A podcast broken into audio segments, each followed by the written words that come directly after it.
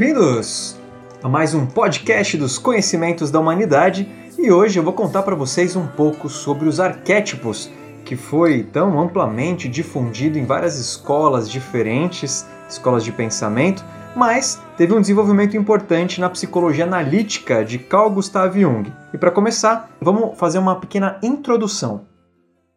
Hoje em dia é muito fácil a gente perceber a semelhança entre as diferentes histórias, as diferentes narrativas contadas por aí, desde um filme a uma mitologia, um conto de fada, um sonho ou até uma história pessoal. Todas essas narrativas têm coisas em comum, como por exemplo, certas características de personagens. A gente tem um herói, a gente tem um vilão, aquele que ajuda o herói, o processo de vencer o vilão e o triunfo final. Tudo isso é muito similar nas diferentes épocas da humanidade. É algo que transcende espaço e tempo, o que nos dá uma boa dica de que toda a humanidade está conectada de alguma maneira. Jung vai falar que essa conexão é feita por uma parte da gente chamado inconsciente coletivo. E ele chama coletivo porque não é só meu, não é só seu, ele é nosso. E ele surge a partir das experiências que a humanidade teve ao longo de toda a sua existência, há milhares e milhares de anos. A partir do inconsciente coletivo, cada um de nós tem um inconsciente pessoal, que faz parte das minhas experiências individuais, e depois nós temos a consciência, que é quem vivencia essas experiências. O inconsciente coletivo, que é o mais profundo, armazenou ali essas experiências que a humanidade vivenciou e percebeu que certos padrões se repetiam. Determinadas situações, determinadas experiências ocasionavam um certo comportamento parecido. E assim se originou formas de se relacionar ou de se experienciar alguma coisa, uma situação. Essas formas foram chamadas de arquétipos. Os arquétipos, para a psicologia analítica e para Jung, então, são certos padrões de comportamento, relacionamento, até sentimentos e emoções que nos faz vivenciar a vida certas experiências de acordo com esses padrões, mas eles não são a experiência em si. A experiência ela é individual, mas a forma, o pano de fundo daquela experiência tem um padrão. Funciona como um vaso. A gente pode encher um vaso com aquilo que a gente quiser, mas a limitação do vaso é única. Um arquétipo funciona da mesma forma. As nossas vivências espirituais, os nossos conteúdos individuais vão preencher a forma, ou melhor, a forma do arquétipo, mas ele limita os nossos conteúdos pessoais para um certo prisma, uma certa forma de ver as coisas. Por exemplo, um arquétipo pode fazer a gente enfrentar uma situação com coragem ou com covardia. Mas como é que esse arquétipo então aparece no nosso cotidiano? As diferentes situações da nossa vida fazem com que certos arquétipos sejam ativados. Então, por exemplo, uma mãe sem experiência nenhuma, acabou de ter um filho. Essa situação, simplesmente de ter um filho ou de cuidar de uma criança, faz com que o arquétipo de grande mãe, o arquétipo materno, seja ativado e ela então vivencie, através das suas próprias experiências pessoais, a forma do arquétipo materno. O arquétipo materno abrange uma série de comportamentos, uma série de padrões. Diante daquilo que eu experienciei na minha vida através dos anos, a experiência que eu tive com uma figura materna, com a minha mãe, com a minha avó e assim por diante, e essa mãe pode, mesmo com seu conteúdo pessoal e individual, exercer a maternidade. E nós temos uma porção de arquétipos alguns elencados fortemente por Jung e outros por outros psicólogos analíticos e até outras linhas de pensamento. Para citar alguns aqui, nós temos então o arquétipo materno, o arquétipo de herói, o de criança, o arquétipo de trickster, que é aquele malandrão. Nós temos o arquétipo de sombra, de persona, ânimos e ânima e uma porção de outros. E são os arquétipos que vão corresponder aos deuses e demônios, aos aliados e inimigos, aos grandes vilões, às criaturas fantásticas presentes tanto na mitologia, nos filmes, na literatura, nos sonhos e também na nossa vida real, no nosso cotidiano. E por isso que é importante o estudo e a compreensão dos arquétipos. A partir do momento que a gente se coloca numa posição de querer compreender melhor o que está sendo dito numa mitologia, numa religião, num conto de fada, numa história, num livro que eu leio, num filme e mesmo nos sonhos, é importante entender os arquétipos, como esses padrões de comportamento, de emoções e assim por diante. Porque a partir do momento que eu sei quais são os arquétipos, eu entendo o que está acontecendo. Eu consigo compreender o contexto e a história que está sendo contada num nível mais pessoal, no nível de aprendizado para eu percorrer o meu trajeto. Eu estou ativando um arquétipo de herói que vai enfrentar ou eu estou ativando algum outro tipo de arquétipo que vai me fazer recuar ou tomar caminhos que não são ideais para o meu autoconhecimento e a minha iluminação? Agora vamos falar um pouquinho sobre o arquétipo de sombra.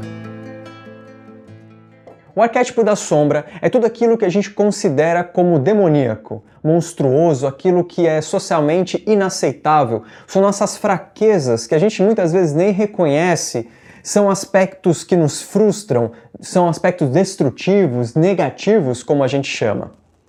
E ela tem esse nome em oposição à luz da consciência. Na consciência, tudo é conhecido. A consciência é quem, a princípio, interage com o mundo lá fora, é adaptável. Já a sombra, como o próprio nome traz, tudo é sombrio, escuro, ou seja, a gente não sabe exatamente o que está acontecendo ali. A gente não sabe, não reconhece essas características. Por isso, a sombra em oposição à luz. E a sombra é composta por características da nossa personalidade, impulsos, desejos, sentimentos, emoções que por algum motivo a gente entendeu, a nossa consciência entendeu que não era adaptável ao meio e portanto ela não foi vivenciada. Esse desejo que surgiu não foi experimentado. Como exemplo, a gente pode falar de impulsos ou desejos sexuais. Um certo desejo sexual pode não ter vindo à luz não ser reconhecido por conta da opressão do meio, ou dos pais, ou meus próprios valores não deixaram que eu reconhecesse que eu tenho um, um desejo sexual específico. E esse aspecto, desejo, impulso, que não é reconhecido, então forma a sombra. E a gente tem três formas principais de esconder essas características, esses impulsos que a gente não quer reconhecer na gente. O primeiro é a projeção. Quando a gente projeta esse conteúdo em alguém, a gente se livra daquilo, aquilo não é nosso.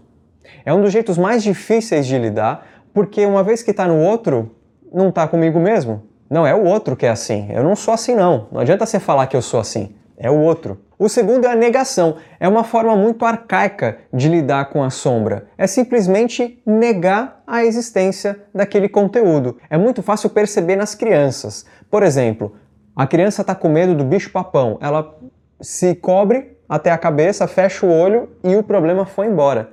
Então a negação é muito parecida. Quando um conteúdo fica escancarado, um conteúdo que eu não quero reconhecer, eu simplesmente nego. Não, não, isso aqui não. Tem nada a ver. A terceira forma é a repressão, que é expulsar a qualquer custo aquele conteúdo da consciência. Ou nem deixar ela aí, simplesmente expulsar e deixar isso preso na sombra no inconsciente. Então eu nem projeto, nem nego, eu simplesmente expulso. Eu não tenho contato com aquilo. E isso exige um esforço muito grande da nossa estrutura psíquica, porque nós temos a tendência, todos os seres humanos, todos nós, temos a tendência ao autoconhecimento. A nossa energia psíquica, ela tem um sentido, ela tem um fluxo para nos autoconhecer.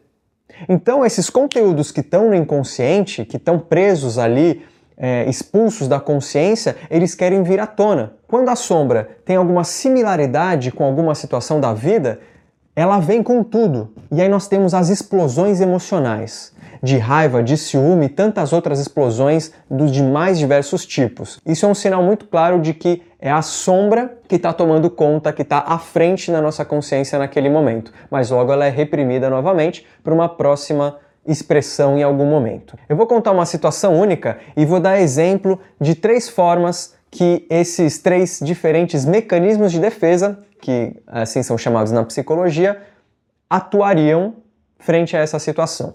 Um chefe vira para o funcionário e fala que o trabalho dele foi mal feito que ele vai precisar refazer. Uma pessoa que não tenha um conteúdo escondido com relação a, por exemplo, a subestimação ou a um complexo de inferioridade, que não tenha uma questão como essa, vai olhar para o chefe e vai falar assim: ah, beleza, como eu fiz errado e como seria o certo. O que, que você está esperando de mim?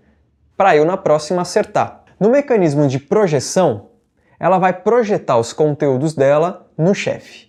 Então, pressupõe que existe um conteúdo mal elaborado, não compreendido e excluído, que foi projetada, saiu dela mesma e foi parar no chefe.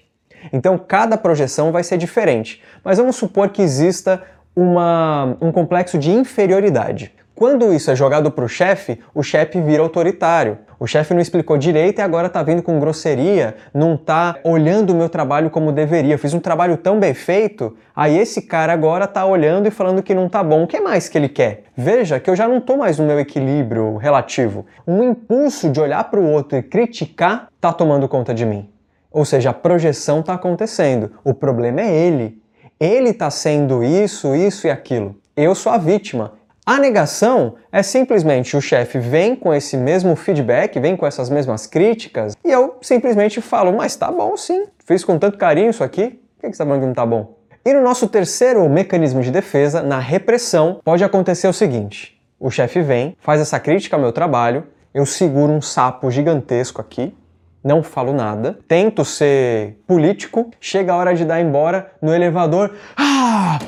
ligo para ligo para minha esposa, ligo para alguém, ligo para um amigo, ah, de novo, aquele cara não fica satisfeito com nada. Olha a explosão emocional que eu tô tendo. Isso é claramente um conteúdo meu que está reprimido e eu tô sendo tomado por esse conteúdo para tentar vir à consciência, porque na verdade isso é meu. Então cada pessoa, cada um desses aspectos que a gente não reconhece, foi construído ao longo de uma vida, de várias experiências, na infância, na adolescência, assim por diante, então ele é muito pessoal. Mas a sombra, a forma de reagir, ela é muito parecida para todo mundo. Uma outra forma de ver a sombra é nos sonhos.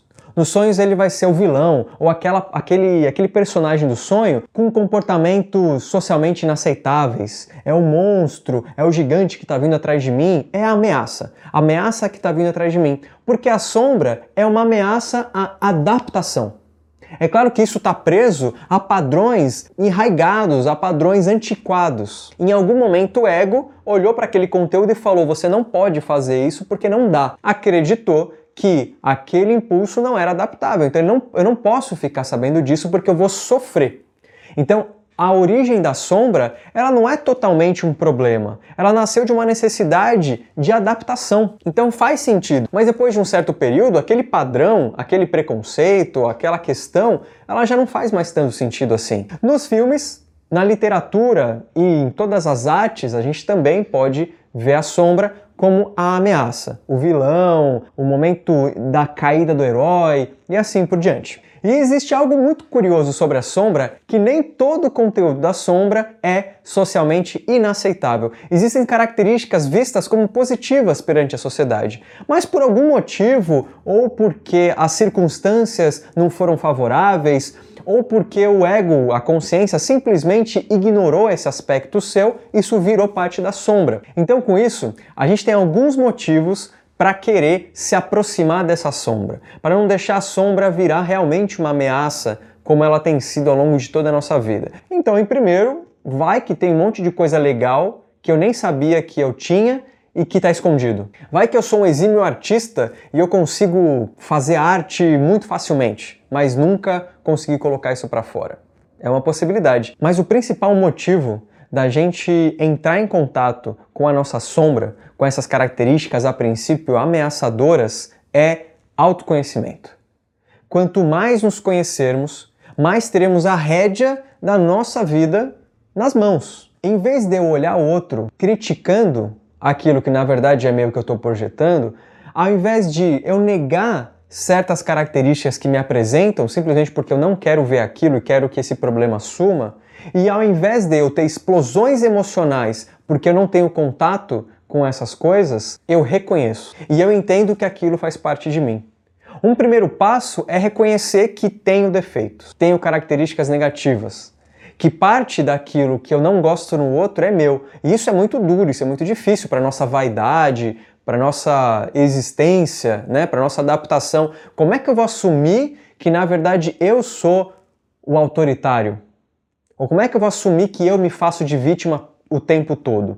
Isso é difícil pra gente, dói, ainda mais que nós usamos máscaras, que é um outro arquétipo que a gente vai falar depois.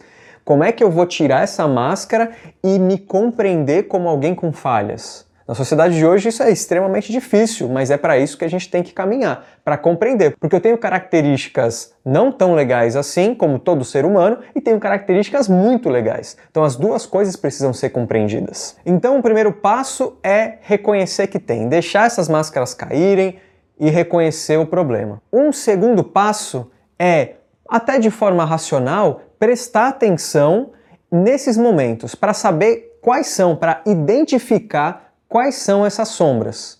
Quais são esses momentos ameaçadores? Eu percebi que eu fiz tal coisa com meu chefe, mas também percebi que eu fiz tal coisa com minha esposa, percebi que eu fiz tal coisa com não sei quem. O momento que eu explodi, em que momento que eu explodi? Ou ainda, recebi um feedback de alguém e por que, que eu neguei de imediato? Por que, que eu falei, não, eu não sou assim? Ah, é porque eu, aquele dia eu tava desse jeito. A gente vê muito isso em apresentações, de música, por exemplo. Nossa, eu acho que você aqui desafinou e tal. Aí a pessoa, mas eu também estava nervosa. É uma negação. Assume que você desafinou. Talvez não tenha sido porque você estava nervosa, mas sim porque você desafina. A partir do momento que você tem conhecimento disso, você vai atuar nisso aqui. E dessa forma, identificando as sombras, a gente, numa próxima vez, pode tentar agir diferente. Não de forma racional, de forma emocional. O chefe veio e criticou qual que é o meu desejo? Ah, meu, eu queria que tivesse melhor. Eu queria já te, eu não queria ouvir crítica de você. Eu queria já entregar um negócio bom. Estou um pouco frustrado porque você teve que me dar o trabalho para refazer. Vou refazer, me fala como é que faz, mas confesso que eu estou um pouco frustrado pelo retrabalho. Veja a diferença. Estou reconhecendo meus sentimentos, não estou me colocando numa posição superior ou inferior, porque isso não importa. O que está acontecendo é eu identificar o que está acontecendo comigo colocando para fora os meus sentimentos. É claro que nem toda emoção, sentimento, eu preciso colocar para fora, mas sentir, de qualquer maneira, vivenciar aquilo que a sombra está guardando, que era uma ameaça em algum momento, é excepcional. Existem vários motivos, vários, para uma pessoa ser homofóbica. Vou até mudar, para uma pessoa ter raiva da homossexualidade. Uma delas é ela própria ter escondido dentro dela um impulso sexual que ela pode ter tido em algum momento da vida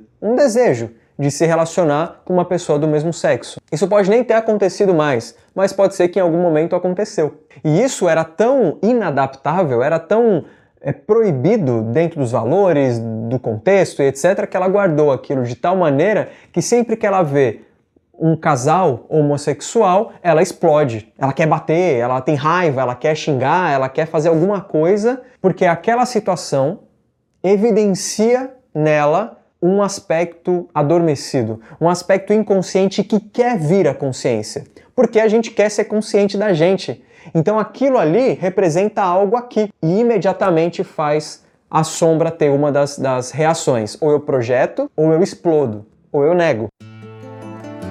E quase que em oposição à sombra, está na hora da gente falar sobre o arquétipo de persona.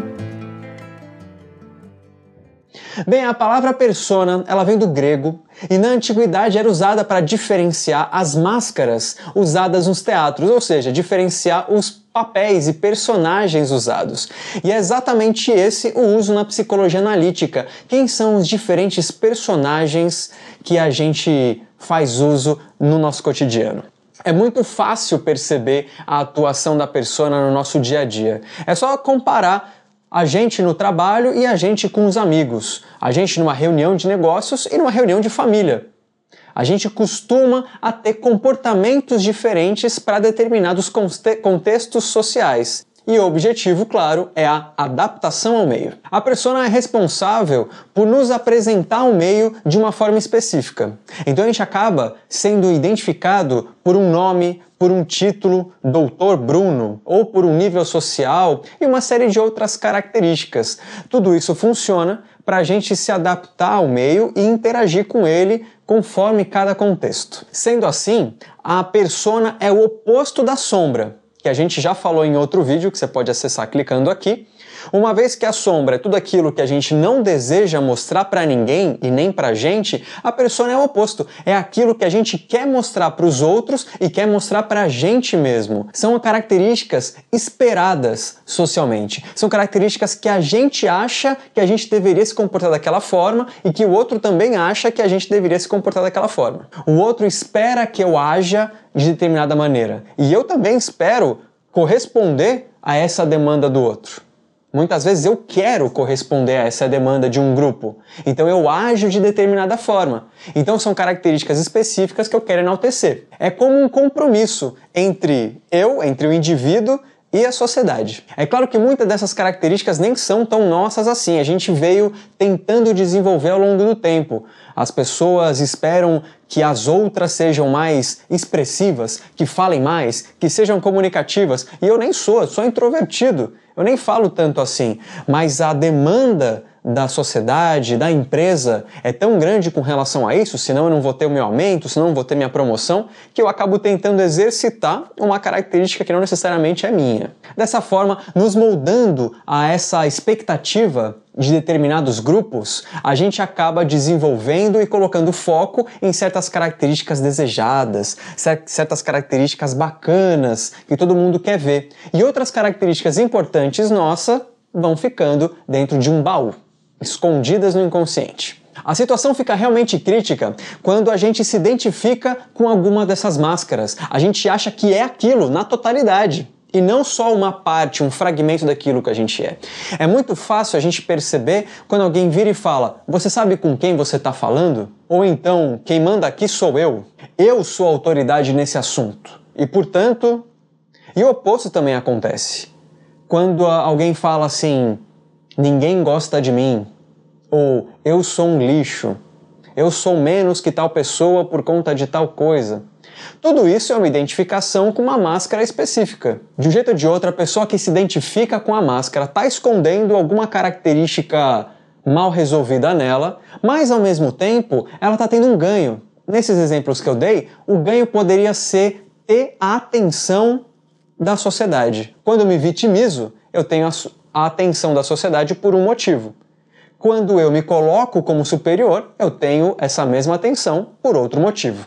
Em oposição àqueles que se identificam com uma máscara específica, temos aqueles chamados de camaleão, que copiam o comportamento de outras pessoas para tentar se adaptar. Por exemplo, uma pessoa que vai em certos lugares e em qualquer lugar ela imita o comportamento do outro. Numa festa, por exemplo, essa, o camaleão vai até a festa e não tem um contato com a sua própria personalidade. Ela precisa observar o outro e entender como funcionam as coisas ali para ela poder copiar e assim se sentir adaptada, se sentir fazendo parte daquele grupo. Mas não deixa de estar distante da sua própria personalidade. Então a persona, ela pode esconder nossa verdadeira natureza e certas características e assim criar uma falsa imagem de nós mesmos, tanto para o mundo quanto para a gente. A gente consegue observar a identificação com alguma máscara em todo canto. Um caso que ficou bem conhecido foi a do juiz que foi atuado por uma policial por uma infração que foi cometida e o juiz deu uma carteirada. Algo do tipo: Você sabe com quem você está falando? Eu sou um juiz e tal. E acabou que quem acabou sendo punido foi a policial. Então, olha só, essa pessoa que é comum, é uma pessoa como todos nós somos, que precisa responder pelos seus atos como qualquer cidadão brasileiro, se identificou tanto com o seu cargo de juiz que ele se tornou o juiz. Não existe mais separação. As outras características dele foram colocadas num baú. E, portanto, ele é o juiz. Então, como que um policial, que está ali com uma função muito específica, pode punir o juiz por uma infração que ele cometeu? Afinal, eu sou o juiz. Eu sou a lei maior, eu julgo os outros e tenho aval da lei para julgar os outros, como você está me julgando no momento de infração. Então, veja como a persona, você já não sabe mais o que é o indivíduo e o que é a máscara de juiz que está sendo usada. A gente está indo num extremo, mas agora vamos falar um pouco da gente, de nós que não somos juízes. somos usuários de Facebook, Instagram, YouTube e todas as outras redes sociais. Nós temos a tendência de nos identificar com temas que somos apaixonados, por temas que a gente estuda muito e, e faz muito sentido para a gente. A gente se identifica de tal forma que nós nos tornamos aquele tema na nossa cabeça. Então aquele tema, ele só pode ser dito por mim ou por aquelas pessoas com quem estou envolvida. A gente acaba se tornando guardiões da Umbanda, da Telema, da mitologia nórdica, da Terra plana, do cristianismo e até do feminismo, entre um monte de outros temas aí que você pode pensar, né, da ciência e assim por diante. Aquele tema e eu somos um, não existe distinção. E é daí que surge grande parte dos haters e dos autores de textões do Facebook, permeado ali por indiretas e ironias, que é uma forma agressiva de se expressar. E a causa da agressividade dos haters, dos autores de textão com indiretas e ironias, mas também de todo tipo de comentário nas mídias sociais, no YouTube, no Facebook, no Instagram, comentários sobre a forma com que o fulano de tal comentou sobre tal assunto dentro de WhatsApp, do Telegram e assim por diante. Por quê? Por que, que existe essa agressividade? Porque vamos pensar comigo. Se a pessoa está identificada com um tema a tal ponto de, de achar que o tema e ela são um só, se eu que não estou dentro do círculo de convívio dela e estou dizendo a minha opinião sobre o tema, que muito provavelmente não concorda com a visão dela sobre esse mesmo tema, ela vê isso, essa pessoa está vendo isso como uma afronta à própria existência dela. Porque vamos lá, ela e o tema são um só na visão dela. Então, se eu estou falando do tema, eu estou falando dela. E se eu falo do tema de uma forma que não é o que ela acha, pronto, eu estou falando dela em específico. Porque existe uma um outro componente que não é só a forma que eu estou falando sobre aquele tema, mas também se eu sou digno de falar sobre aquele tema. E será que você aí desse lado se identifica com algum grupo ou com algum tema nesse sentido a ponto de outras pessoas não poderem falar sobre ele? Mas, diferente do que possa parecer, a persona ela não é a nossa inimiga. A persona é importante para a gente se adaptar a certos contextos sociais. Dificilmente eu vou conseguir ser numa reunião de negócios importante como eu sou com os meus amigos. Então essa adaptação, essa flexibilidade com relação aos diferentes contextos, ela é importante, contanto que tenha uma unidade, uma conexão com aquilo que a gente verdadeiramente é, mantendo assim uma personalidade unificada. Nós temos a nossa essência e as diferentes máscaras que a gente usa vão ter certas diferenças, mas elas têm uma conexão com a nossa essência. E é percebendo e adaptando as nossas máscaras que a gente pode tornar a persona uma aliada. E para isso, eu proponho um exercício para todo mundo que está assistindo, que é prestar atenção, observar e sentir os diferentes comportamentos e características que são enaltecidas nos diferentes contextos sociais.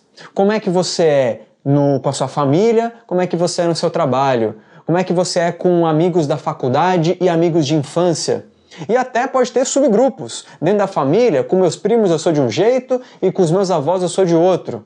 No meu trabalho, com os diretores eu sou de um jeito e com os meus colegas de trabalho eu sou de outro. E principalmente se você se identifica com algum papel, com alguma profissão, com algum título, com algum estudo que você fez. Qual o seu nível de identificação com esse tema a ponto de você acreditar que você é o próprio tema? Dizer, por exemplo, no meu caso, sou um psicólogo, sou psicólogo analítico é um risco tremendo, porque além de eu me colocar numa caixinha desse pensamento, eu acabo resumindo todo o complexo que sou eu num título ou num tema que eu gosto de estudar. E depois, seria muito produtivo se você pensasse sobre as possíveis razões dessa identificação e dessas diferenças. Por exemplo, por que será que eu sou tão diferente na família e no trabalho? Não é só uma questão de me comportar de jeito diferente. Eu sou pessoas diferentes aqui e ali. E assim você vai cada vez mais entender os seus processos.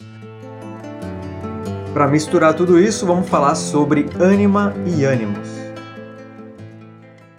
Quando Jung se separa de Freud, ele entra numa jornada muito especial, mas ao mesmo tempo muito dolorida, rumo a si mesmo, rumo ao seu inconsciente. Ele queria se aprofundar no que ele era verdadeiramente, não só naquilo que ele parecia ser. Entre várias coisas que ele começou a fazer, uma delas era pegar seus sonhos, anotar, fazer a interpretação deles, mas também pintar imagens dos sonhos, às vezes personagens, desenhar ali de alguma maneira aquilo que ele tinha sonhado. E ele começou a se perguntar: será que isso é ciência ou será que isso é arte? E nesse momento ele ouve uma voz feminina interna respondendo: Isso é arte. E a partir daí ele se aprofunda nessa vozinha, no inconsciente e elabora todo um estudo a respeito dessa vozinha, que no caso dele a gente vai chamar de ânima. Mas para entender o que é ânima e o que é ânimos, como é o título desse vídeo, a gente vai lá para a China e vai falar de uma coisinha chamada Tai Chi, que não é o Tai Chi Chuan. E o Tai Chi é o conhecido Yin Yang, esse símbolo que vai aparecer aqui na tela. O Tai Chi resume bem o conceito que eu quero passar aqui nesse vídeo. Ele é um símbolo, então a gente não consegue esgotar o significado dele, mas aquilo que a gente sabe dá para dar um bom panorama geral sobre isso. Se a gente reparar bem, o Tai Chi tem um lado preto e um lado branco. O lado branco é chamado Yang e o lado preto é chamado Yin. Dentro do lado preto, dentro do Yin, a gente tem uma bolinha branca. Então, dentro do Yin, a gente tem conteúdos Yang. E dentro do branco, a gente tem uma bolinha preta. Então, dentro do Yang, a gente tem conteúdos Yin. E essa imagem ela não é exatamente estática, né? Ela se move, mostrando que isso é fluido, que esses opostos yin e yang na verdade são complementares. Se a gente perceber na natureza, a gente pode polarizar em claro e escuro, período do dia e o período da noite. E assim a gente consegue aumentando o nível de compreensão entre dia e noite. Então, dia e noite, claro e escuro, trabalho ou atividade e repouso. Então a gente já tem esses opostos com algumas características. Então a gente tem a expansão do dia e a restrição da noite. E essa restrição e expansão vai ser associado também ao feminino ou ao masculino, sendo que a expansão é associado ao masculino e a restrição associada ao feminino. Existem vários motivos para o yin ter sido associado ao feminino e o yang ao masculino. Eu vou dar um deles, que talvez seja o mais emblemático ainda hoje, que é a geração de um, de um novo ser humano. Por um lado, a gente tem uma atividade masculina e uma receptividade feminina. Para criar uma nova vida, o homem precisa ejacular num ato caótico e expansivo dentro da mulher, que recebe, restringe e organiza esse caos gerado pelo homem e dá forma a uma nova vida. Então, se restringe, é Yin, e se expande, é Yang. Voltando para Jung, é importante dizer que ele foi um entusiasta de tradições orientais, inclusive a chinesa. Ele tinha um amigo chamado Richard William William ele tinha traduzido o I Ching e aí ele mostrou para o Jung o manuscrito, ainda não estava pronto. E aí Jung leu e falou: Meu, isso aqui é fantástico, isso aqui tem tudo a ver com os meus estudos, tem tudo a ver com uma série de coisas que eu estou estudando agora e eu gostaria muito de fazer a introdução desse livro. Então a gente tem um I Ching traduzido pelo Richard William com uma introdução do Jung, trazendo um pouco para a psicologia. Inclusive aqui embaixo tem um, um link para vocês acessarem o livro. Algum tempo depois, a pedido do próprio Jung, o William ele traduziu um outro tratado chinês chamado O Segredo da Flor de Ouro. É um tratado alquímico chinês. E Jung também fez uma coparticipação ali, tanto que a obra é publicada como sendo do Jung e do William. O Segredo da Flor de Ouro também tem aqui na descrição do vídeo para vocês darem uma olhada. Então Jung ele conhecia muito bem a, o tal do Yin e Yang e ele acaba introduzindo esse conceito de uma forma especial, com a, com a sua visão, com a sua própria interpretação na psicologia analítica. Essas contrapartes, masculina e feminina, vão chamar ânimos e ânima, respectivamente. Elas não são opostos e acabou, eles são complementares. Então, numa consciência masculina, o inconsciente é feminino. E numa consciência feminina, o inconsciente é masculino.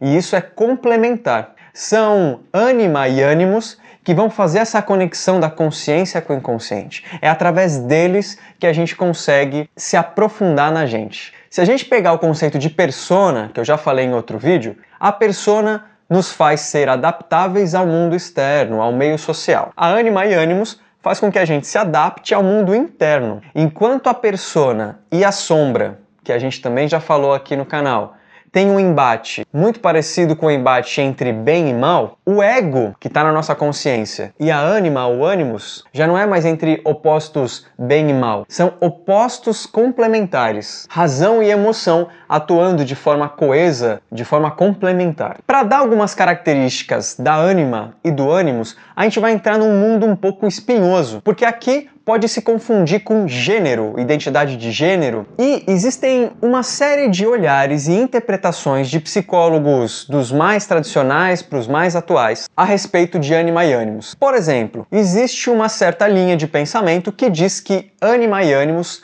tem sim necessariamente uma ligação com o sexo da pessoa. Então, ela, se ela nasceu mulher, vai ter um ânimos, e se ela nascer um homem, vai ter uma ânima. Existe esse tipo de discussão. Existe também aqueles que acham que é um pouco dos dois. Ah, tem uma questão sexual, mas tem mais uma questão de, de identidade. A pessoa ela se vê e se comporta desse jeito ou de outro. E existe uma outra visão também que masculino e femininos mudam conforme a época. A característica de masculino e feminino podem ser alteradas. A minha compreensão, que é importante aqui deixar bem claro que não é a totalidade do, do, pensamento da psicologia analítica, cada psicólogo pode trazer a sua visão com mais ou menos argumento, mas na minha visão, trazendo um pouco do que Jung disse em alguns livros, onde ele associa diretamente a ânima ao inconsciente, quase, quase como um sinônimo, eu tenho a visão de que numa consciência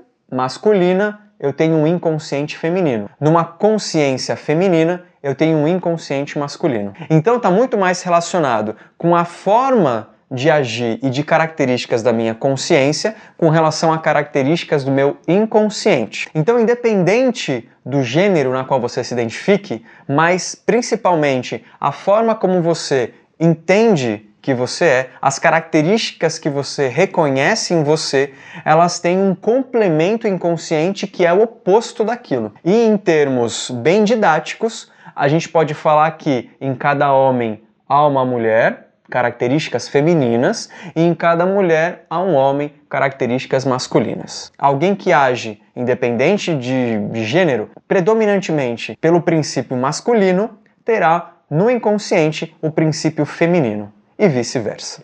Dito isso, as características da sua ânima ou do seu ânimos vão ser particulares. Mas talvez a gente consiga dar algumas características, mais uma vez de uma forma didática, para entender o que, qual é a diferença entre os dois de uma forma bem estereotipada. A ânima é geralmente muito associada à sensibilidade, à sensualidade, à paciência, à ternura, à vaidade e ao predomínio do emocional sobre o racional. Já o ânimos, ele geralmente é associado à retórica, à rigidez, à objetividade, à agressividade física, autoritarismo e o predomínio do racional sobre o emocional. Nós temos então essa, esse oposto complementar inconsciente que, como inconsciente, a gente não tem contato. E, portanto, assim como na sombra, a gente projeta no outro. E nossa primeira projeção de ânima ou ânimos são os nossos pais. A ânima é projetada na mãe e o ânimos projetada no pai. Conforme a criança vai se desenvolvendo, vai crescendo, começa a projetar, ao invés de na mãe, na professora ou no professor, no caso do ânimos, e assim por diante com o passar dos anos até chegar na menininha ou no menininho que mais atrai, e aí na namorada ou namorado e por fim na esposa e no marido. E é exatamente aqui que a gente precisa pegar uma lupa e olhar com muito cuidado o que está acontecendo nos relacionamentos. E é de conhecimento comum, e até você já tenha passado pela seguinte situação: você conhece alguém, gosta de alguém, se apaixona, e aí quando vocês vão morar juntos, casam, por exemplo, vocês começam a ver que tem alguma coisa errada. Aquela pessoa pela qual vocês se apaixonaram não é a pessoa com as quais vocês casaram, foram morar juntos. E aí começa uma briga e muitas vezes se separa, outras vezes resolve. Isso é um típico quadro de projeção da ânimas barra ânimos. Por quê? Se a gente está projetando um conteúdo nosso no outro, a gente está nessa relação não com o outro, mas com a gente mesmo. E aí a gente se fica se relacionando com a ânimas e ânimos que deveríamos integrar na gente. Jogando pro outro, eu quero me integrar com o outro. E aí quando vai morar junto, tem um relacionamento mais constante, começa a ver todo dia, ou casa mesmo, o casal começa a perceber que o comportamento do parceiro ou da parceira não condiz aquilo que já foi um dia. Quando eles se viam de vez em quando, com alguma frequência, mas não conviver todo dia. E aí vem o. Você não era assim quando a gente se conheceu. Na verdade, é que a projeção já não cabe mais. Porque agora eu tô vendo um monte de características da pessoa real e não minhas características projetadas nela. E aí rola aquele estranhamento. E esse é um dos motivos da importância de reconhecermos nossa ânima ou ânimos. Quando a gente faz esse reconhecimento, a gente já não joga mais para o outro nossa projeção. E por consequência, a gente já não exige que o outro responda nossas expectativas. Porque o outro pode ser ele mesmo independente do que eu acho que o outro é e de como eu acho que ele tem que se comportar. É claro que aí a gente começa a ter uma influência da persona, porque os arquétipos eles agem todos ao mesmo tempo. Então, se você cria uma expectativa no outro por conta de uma projeção da sua ânima ou do seu ânimos, o outro pode por uma questão da persona, que é o outro arquétipo, se colocar nessa posição de eu tenho que agir dessa forma porque esse meio social tá me cobrando isso. As pessoas não acabam sendo verdadeiras nem com elas mesmas, nem com o outro sem saber. Até pode achar, não, eu tô sendo, mas às vezes não sabe que tá sendo. Quantas vezes a gente não ouve por aí aquela coisa assim, nossa, com você eu consigo ser eu mesmo. É por isso que eu gosto de você. Ou pode ser uma ilusão, claro, ou pode ser essa tranquilidade de eu não precisar responder a expectativa do outro, porque provavelmente o outro tá lidando bem com os próprios conteúdos. E é para isso que a gente tem que seguir. Então, quanto mais a gente se conhecer, menos a gente vai ficar cobrando que o outro seja algo que a gente quer. E até é importante isso na hora de achar um parceiro. Porque se a gente, a cada, a cada pessoa que aparece, que a gente é atraída ou que, se, ou que parece um bom partido, a gente projeta os nossos conteúdos, sempre vai ter um problema. A partir do momento que o outro está de cara limpa, não é mais um depósito das nossas projeções de ânima e ânimos, ótimo, eu posso me relacionar com aquela pessoa verdadeiramente. Nos sonhos, nos filmes, na literatura, geralmente ele aparece como o sexo oposto, ou então aquele personagem que o protagonista, no caso dos sonhos, a gente mesmo, é atraído. E agora vem algo muito especial. Se você aí desse lado tem o interesse de se autoconhecer e de mergulhar no seu inconsciente, é importante que você saiba que um passo para isso é identificar essas características de ânima ou ânimos. Porque são esses personagens da nossa psique que vão dar a mão para a gente e ser um guia desse lugar desconhecido. É só através da compreensão de que essas características são minhas que socialmente eu vou parecer afeminado ou masculinizado.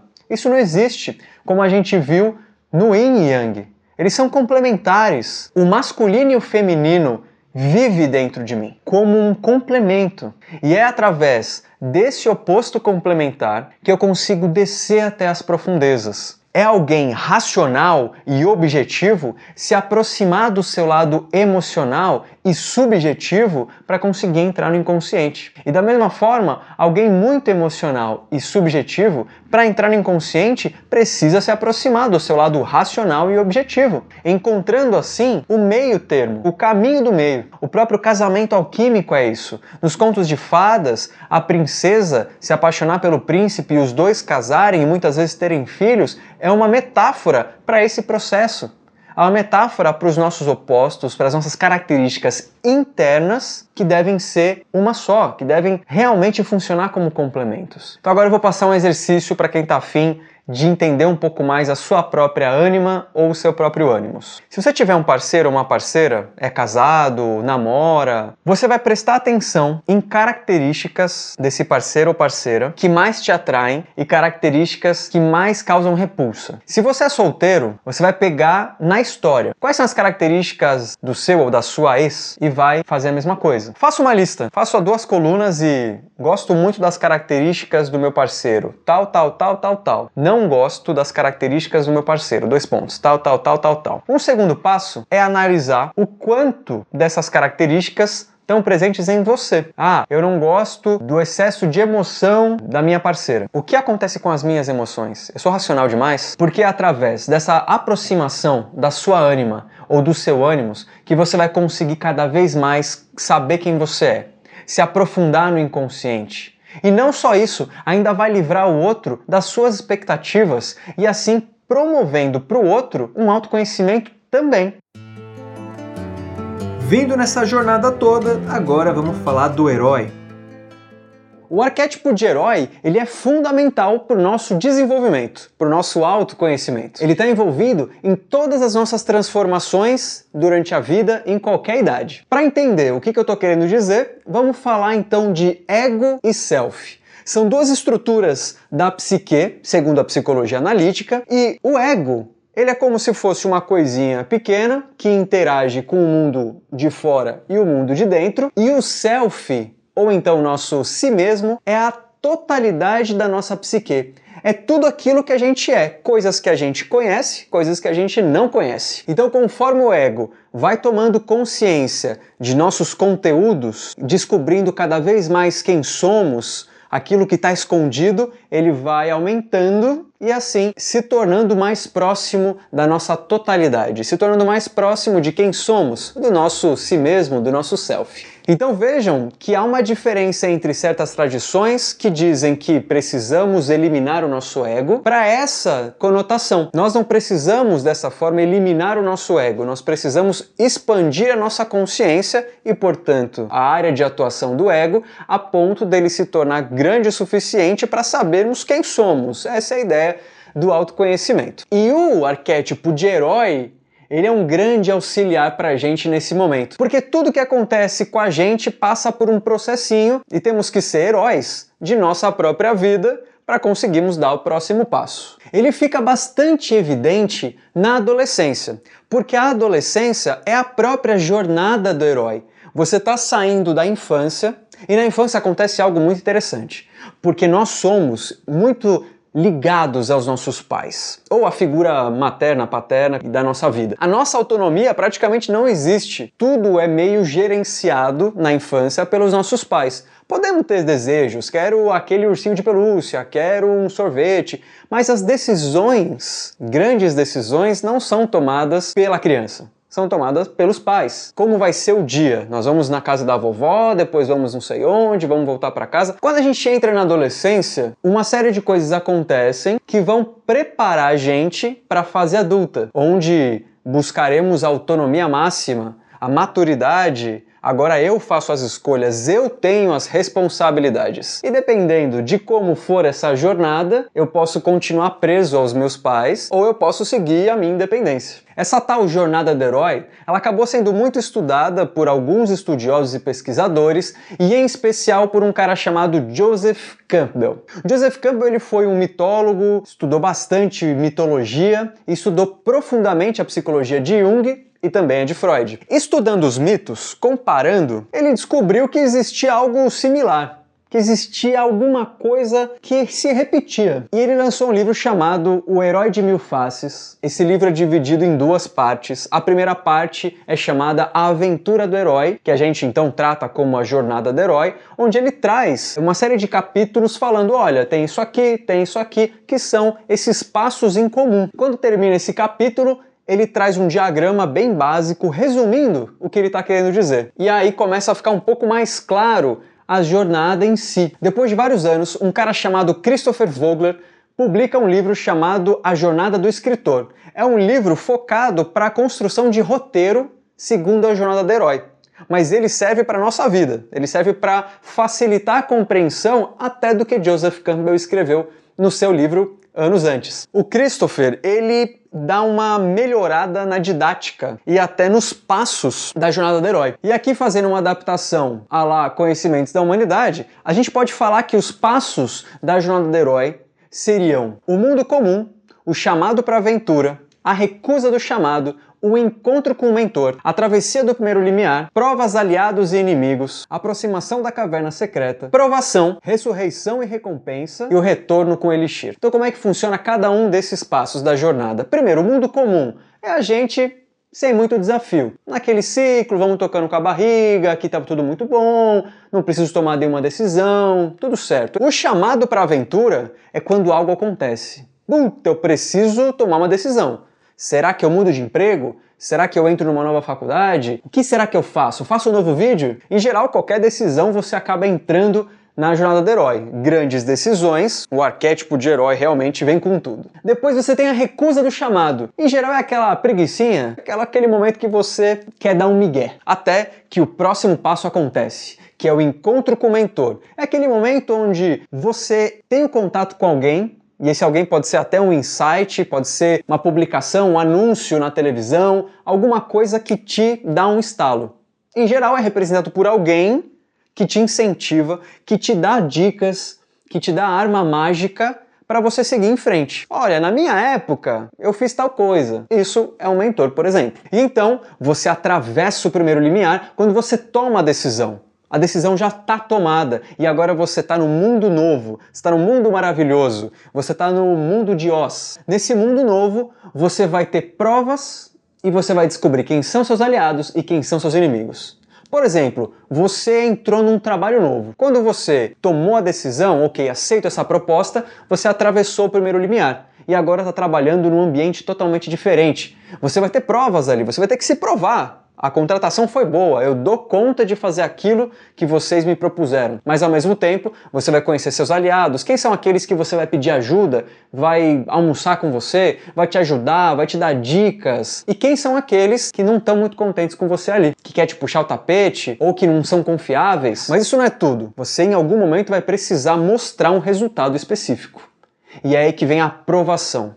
É o grande inimigo. Nos filmes é quando o herói, de fato, vai enfrentar com um grande vilão. Então, antes de chegar nessa aprovação, nesse inimigo final, você tem a aproximação da caverna secreta, que nada mais é que a preparação para esse momento. Então, se você tem uma meta de final de ano que você precisa bater senão você vai ser demitido, você vai se preparando. Onde eu atuo melhor para vender o meu negócio, para conseguir bater a meta de mês a mês? No videogame acontece exatamente isso. Você tem o chefão final, mas até lá você tem uma preparação. Você vai ganhando recurso, você vai subindo de nível. Ah, você consegue comprar uma arma nova, um poder novo e assim por diante. Essa é a aproximação da caverna secreta. É quando você vai ganhando corpo, experiência e se preparando para aquilo. E então é chegado o momento. O vilão está na sua frente. Não tem mais procrastinação. É o vilão e o herói frente a frente. E se esse herói seguiu essa jornada de forma responsável, de forma consciente, seguindo cada passo bem estruturado, esse é o momento em que ele deixa de ser menino e se torna um homem. Renascendo assim, como verdadeiro herói, ele tem a recompensa final, ele bateu a meta e assim ele retorna para casa com o vilão derrotado e com uma nova vida pela frente, com o elixir da vida eterna. Para começar, uma nova fase, uma nova jornada. Então, na adolescência, a jornada é experienciada como uma forma de buscar quem é. E é nesse momento onde a persona, que a gente já falou dela, vocês podem clicar aqui para ver o vídeo, vai atuar de uma forma muito importante. Porque como a gente não sabe exatamente quem é, estamos nesse impasse entre sou os meus pais ou sou um adulto, é quando a gente tenta pertencer a um grupo. E aí usa as mesmas roupas, faz uma tatuagem, fura orelha, faz um penteado. Aquele estilo identifica você com um grupo. E isso é super importante para o adolescente, porque se eu não sou meus pais e eu não sei o que eu sou, eu tenho que ser alguma coisa. Então eu sou isso aqui. E é muito provável que cada um de vocês consiga se lembrar na época de escola os diversos grupos, inclusive o de vocês. E isso servia para a gente se identificar com alguma coisa. Eu tenho que ter um, um norte. Qual que é o meu norte? É esse aqui, beleza. Então eu não sou mais os meus pais. Eu não sou mais uma extensão da vontade deles. Então agora eu sou, eu sou isso aqui. Então, para um adolescente, como ficaria a jornada do herói? Bom, o mundo comum, ele começa então na infância. Eu sou uma extensão dos meus pais. Tá tudo muito tranquilo aqui. E o chamado para aventura na adolescência, ele vem até de forma orgânica, porque os hormônios estão na loucura. Então é quando se tem os primeiros relacionamentos, gosta de um, gosta de outro de forma bem evidente. E também outras questões, como desejos, né? Eu tenho desejo de fazer isso, eu tenho desejo de fazer aquilo, e claro, sempre com um pezinho ali em querer confrontar o status quo. Então eu vou fumar, porque eu não posso fumar. Então agora eu posso fumar, eu faço a minha própria escolha. Enfim, tudo isso é um chamado para aventura, esse desejo de fazer essas coisas. No entanto, você tem um primeiro, uma primeira recusa, que você pensa duas vezes. Será? E se eu fizer isso, será que minha mãe me expulsa de casa? Se minha mãe me pegar com esse cigarro, ela vai me bater. E assim por diante. É o receio de algo dar ruim. E aí você tem um encontro com o mentor, que nesse caso pode simplesmente ser um desejo tão grande que eu vou lá e faço, baseado no que eu vejo, no que eu ouço, enfim. E pode ser aquele tio, pode ser aquele amigo que fala: vai, faz, vai lá, mano. Qual é o papel do mentor nesse momento? É dizer que você tomar uma decisão é importante. Você saber o que você quer, agir de forma responsável com relação aos seus próprios desejos é importante para você não ficar preso nos pais. Então, apesar de ser num momento muitas vezes de contravenção, ele é exatamente para mostrar que você pode fazer as coisas. E aí a travessia do primeiro limiar é quando a coisa está feita. A decisão foi tomada e estou fazendo aquilo que eu queria fazer. E aí vem logo a sequência as provas, os aliados e os inimigos. A decisão está tomada, agora eu tenho que arcar com as consequências. Quais são as provas que eu tenho? Eu quebro a cara, eu levo bronca, eu ganho amigos, experiências, ganho inimigos também. E a aproximação da caverna secreta, a gente pode pensar que a escola está no fim. Quando chegar o último ano, eu vou ter que tomar uma decisão. Eu vou continuar sendo dependente dos meus pais? Eu vou fazer uma faculdade? O que, que eu vou fazer quando acabar a escola? É a grande decisão. E então, tomada essa decisão, eu vou ter que me preparar para ela. Se for fazer uma faculdade, a preparação vai ser estudar para o vestibular. E então, se aproximando da caverna secreta, estudando para o vestibular, eu me encontro com o inimigo. A aprovação chega e eu tenho vestibular. É a partir dessa aprovação que de fato eu vou conseguir aquilo que eu queria, o fruto da minha decisão vai chegar ou eu vou fracassar. E se você se preparou adequadamente para essa aprovação, você morre um adolescente e você renasce um universitário. Então, quando eu ressuscito de uma forma elevada, eu tenho essa recompensa. O retorno com o elixir da vida eterna é exatamente a recompensa. Estou estudando, estou me tornando aquilo que eu quero me tornar. Então, cada dia das nossas vidas é uma jornada de herói, porque você começa no mundo comum dormindo e o chamado para aventura é acordar. A gente recusa o chamado quando a gente coloca o despertador no soneca e tem uma nova, um novo chamado. Até que a gente lembra que existe algo muito maior e se levanta. E quando a gente passa por essa jornada, o ego dá uma uh, crescida, rumo ao self. Porém, há dois possíveis acidentes durante esse trajeto que, ao invés de aproximar o ego do self, vai distanciar o ego do self. A primeira é acreditar que, em vez de ser um herói, é um super-herói. Que estamos dotados de uma super força, poderes incríveis e, portanto, somos superiores aos outros. Mas isso distancia, não somos superiores ou inferiores a ninguém. E aí leva ao segundo acidente, que é a exigência de satisfazer certas pretensões muito audaciosas que temos com relação a essa jornada. E aí a gente não consegue suprir essa expectativa. E aí ficamos frustrados. E nessa frustração a gente se coloca como um lixo, como um nada, eu não consigo fazer aquilo que eu queria. É claro, a gente estava ignorando os nossos próprios limites. A gente acaba se sentindo inferior e assume um papel de derrotado. E aí, quando chega o momento de se preparar, eu quero um mundo perfeito. Como eu não tenho um mundo perfeito, eu não dou conta nem do que eu consigo, porque se eu já não consigo o um mundo perfeito, então tudo bem. E na hora da aprovação final, como eu não estou preparado o suficiente, eu sou derrotado. E isso vira um ciclo vicioso. Pô, eu fui derrotado, não consegui passar no exame da OAB, tentei 15 vezes e não, e não consegui passar. Em que momento da jornada será que a gente está para tropeçar todas as vezes e não conseguir vencer o vilão? Então, a cada jornada que a gente não consegue completar, o nosso ego então não dá aquela, não dá aquele upgrade. A gente fica num estágio anterior de desenvolvimento, de autoconhecimento. E aí o Luiz Paulo Greenberg, eu vou deixar um link aqui embaixo do livro dele, ele diz algo muito interessante. Se a gente fracassar em matar um monstro, a gente não vai conseguir se libertar da barriga da mãe ou da ameaça do pai. E ficaremos presos no inconsciente sobre as garras das sombras. E aí a gente vai ter que esperar o próximo trem passar para tentar de novo uma nova jornada. E essa questão de se libertar da barriga da mãe, é claro que tem uma questão dos pais, como eu já falei da infância, mas existe uma outra simbologia que é a baleia, o ventre da baleia. Tem pelo menos duas histórias bem conhecidas sobre o tal do ventre da baleia. Uma delas é Pinóquio e a outra é Jonas, da Bíblia. Jonas recebe uma missão divina de que ele deve cortar as asinhas de uma galera que está fazendo umas besteiras. E ele nega, ele não quer, ele recusa o chamado divino. E aí nessa maluquice ele acaba entrando no mar e tal, tem uma tempestade, ele é comido pela baleia. É claro que isso é uma metáfora. Quando somos engolidos pela baleia, a gente está completamente perdido no nosso inconsciente. As nossas sombras nos devoraram. O arquétipo de sombra a gente também já falou, e a ideia então de você ser engolido pela baleia é a sombra te dominando. Então o maior desafio do herói, além da própria jornada em si, é escolher entre a vitória, tomar a atitude adequada em cada passo, se preparar quando tiver que se preparar, ou a sedução que a sombra traz. É muito sedutor a gente viver sobre o domínio da sombra. A gente não precisa resolver nossas questões. A gente simplesmente vai empurrando com a barriga. Tenho raiva mesmo, não gosto daquele fulano mesmo, eu sou assim mesmo e não encho o saco. Isso é viver sobre a sombra. Qual a expansão de consciência que você está tendo? O quanto o ego está se aproximando do self? Agora, aquele com quem o herói se encontra, o velho sábio.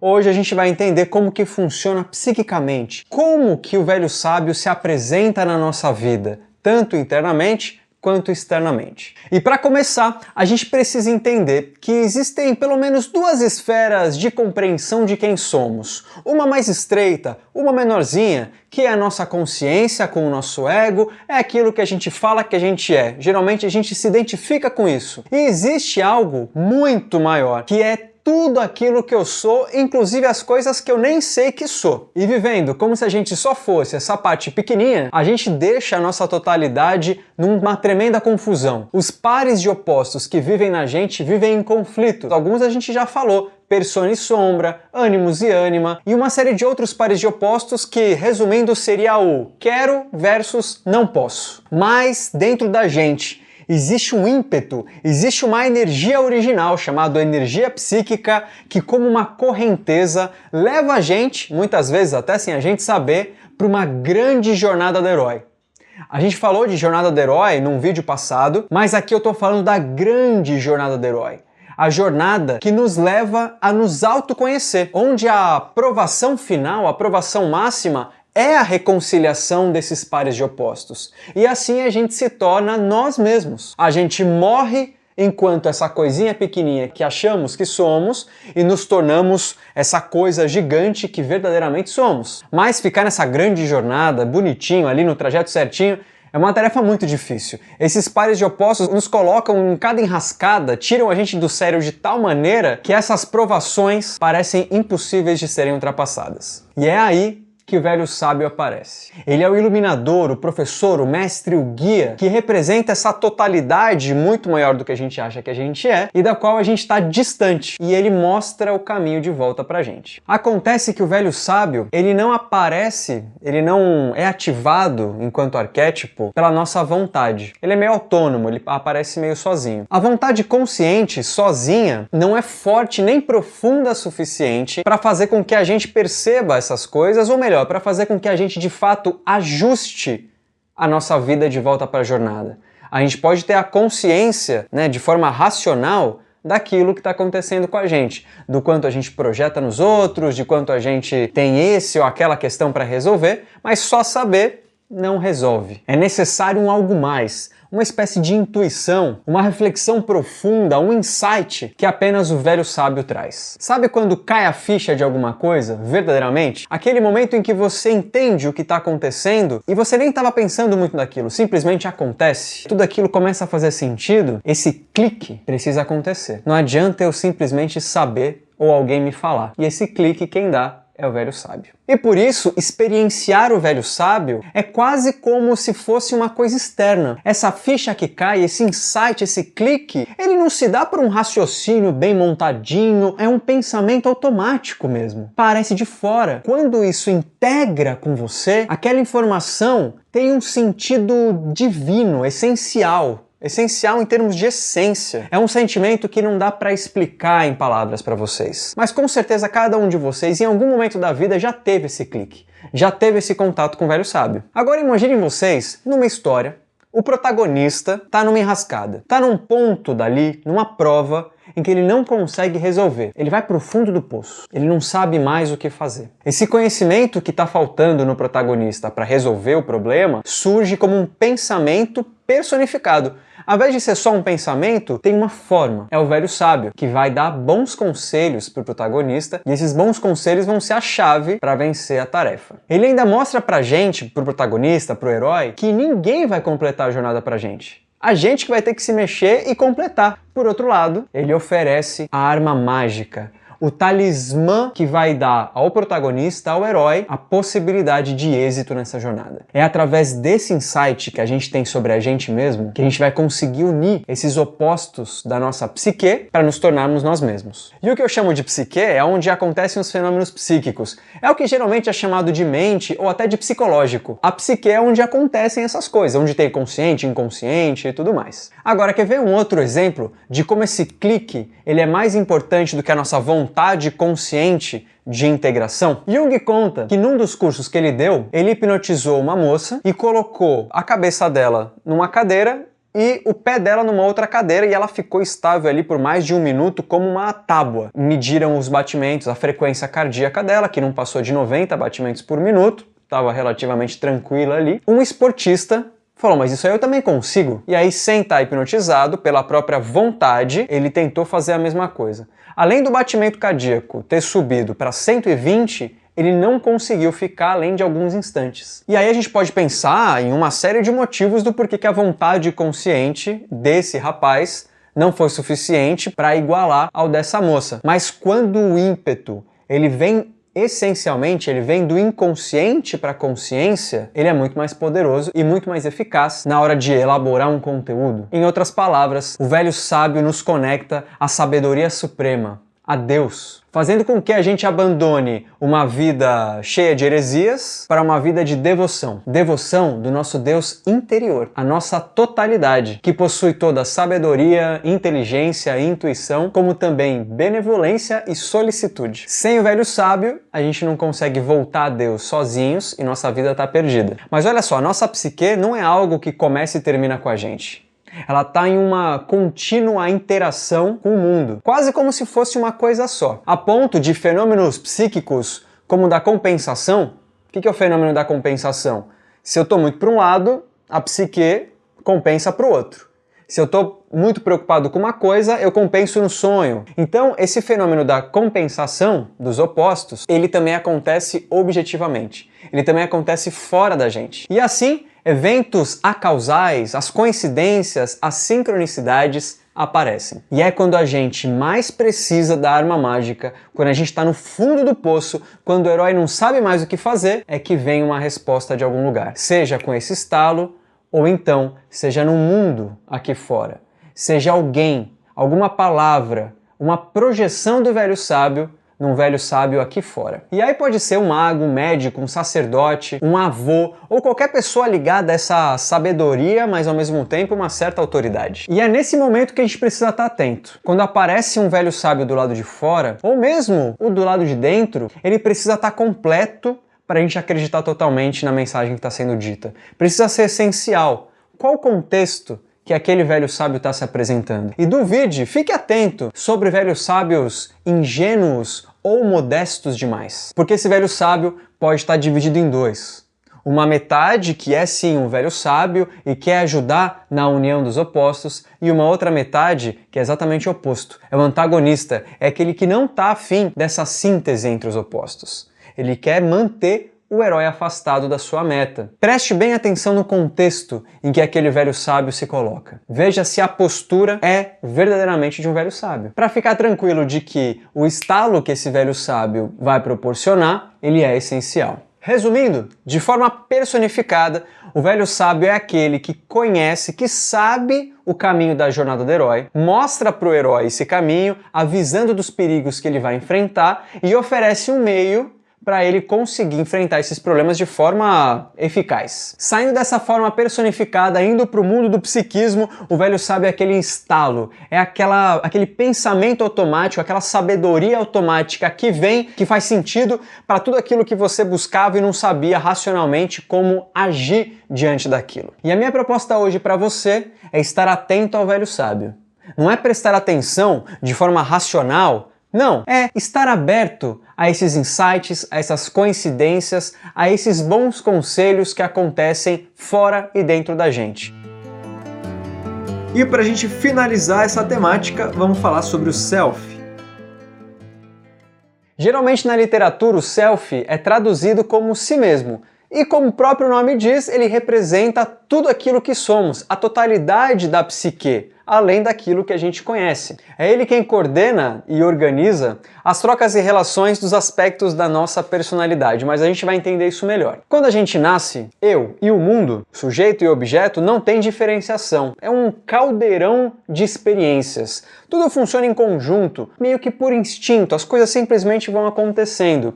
Porém, como num fluxo natural para a gente se adaptar a esse mundo, a gente precisa começar a ter uma diferenciação. O outro e o eu, o mundo e a gente somos coisas diferentes e a gente precisa se adaptar a isso. E é nesse momento que o ego começa a aparecer. A tradução de ego é eu. Então você tem o si mesmo, que é o self, e o ego, que é o eu. Esse ego que começa a aparecer é quem vai dar o sentido de identidade pra gente. E ele começa ainda muito próximo do self e vai aos poucos, através da maturidade, através do tempo, se diferenciando e se distanciando desse self. E assim se dá a criação da consciência em oposição ao inconsciente. Isso significa que a consciência surge do inconsciente. E é aqui, nessa consciência que acontecem as relações com o mundo aqui fora. Conforme o tempo vai passando, o ego cada vez mais vai se diferenciando e vai se tornando autônomo com relação ao self e à inconsciência. E aí essa distância entre os dois forma uma ligação, como se fosse uma ponte. Apesar de longe um do outro, eles têm uma contínua relação. Isso se chama eixo ego-self. E é nesse eixo onde eles se relacionam. Mas mais do que se relacionar, a consciência do ego ela precisa ser nutrida com os conteúdos do inconsciente. Afinal de contas, a consciência é filha do inconsciente. E através desse eixo é que passa os conteúdos do inconsciente para a consciência. Essa nutrição, essa energia psíquica, ela passa para a consciência através dessa ponte. Só que ela faz isso com a ajuda dos símbolos. E para ilustrar isso de uma forma mais didática, vamos pensar o seguinte: a nossa casa é a consciência e nós somos o ego. Nós vivemos próximos de uma ponte, essa ponte é o eixo. E do outro lado da ponte, então no inconsciente, tem uma pizzaria e nós estamos com fome e precisamos nos alimentar. A pizza ela vai chegar até a nossa casa através de um motoqueiro, pelo iFood, ou seja, a ligação do inconsciente com a consciência na ponte, ela se dá por um motoqueiro que é o símbolo. Então, o inconsciente se, se comunica com a consciência através de símbolos, não tem outra forma. Não é pela literalidade de uma informação mas e sim pelos símbolos. É por isso que eu bati tanto nessa questão da projeção, dos sonhos, das fantasias, até dos contos de fadas, nos outros vídeos dessa série, porque tudo isso são símbolos e é assim que a gente tem uma noção do que o inconsciente está passando pra gente. Dessa forma, eu, que vou buscar pizza, sou o ego entrando em contato com o símbolo. Isso significa que o ego, ele não é do mal, como a gente pensa quando a gente vai ler certos textos tradicionais, inclusive, do Oriente, por exemplo. Mas o ego, nesse sentido, ele é um intermediador entre a consciência e o inconsciente. O risco, como também já falamos aqui em outros vídeos, é acharmos que o ego é tudo. E o ego não é tudo. Como a gente está vendo, ele está distante do que realmente somos, numa necessidade de se adaptar ao que está aqui fora. No entanto, o ego atinge um momento máximo de diferenciação com o self. Ele não fica se diferenciando para sempre. Até, até a primeira metade da vida, esse eixo ego e self ele atinge o seu clímax essa distância máxima, que é quando os nossos interesses estão mais direcionados para a criação de uma identidade, para a criação de uma família, um status social, como que a gente está financeiramente, preciso cuidar dos meus filhos, tudo isso envolve uma autonomia do ego, essa preocupação comigo enquanto sociedade. E é nesse momento que tem uma reviravolta. E o ego, então, ele passa a voltar para o self, num processo chamado metanoia. É um fluxo normal, é um fluxo natural que a gente tem de voltar à nossa origem. Numa analogia mitológica, essa totalidade do self seria Deus. Então Deus é tudo. E o ego é o herói, que depois de desempenhar todas as funções, ele precisa retornar ao Pai. Ele precisa se integrar de novo. No Matrix acontece isso no, no terceiro filme. O Neo volta à fonte. O herói retorna a Deus e se torna parte da totalidade. Agora o seu interesse não é mais o seu lugar na sociedade, mas sim encontrar o sentido da sua vida. Ou seja, é um processo mais interno, é um processo de união entre essa consciência e esse inconsciente. E esse fluxo, que é natural, que corresponde à união da totalidade que somos, é chamado de individuação, quando nos tornamos nós mesmos, não individualistas, uma pessoa integrada consigo mesmo. Inclusive, esse processo se dá na comunidade, esse processo se dá na troca com o outro também. Então, o individualismo e a individuação são processos diferentes. E esse fluxo natural acontece de uma forma muito interessante. É como se todas as experiências que passamos ao longo de toda a nossa vida não fosse só um acúmulo de fatos e acontecimentos causais ou acausais. Não é isso. É como se a nossa vida tivesse um plano.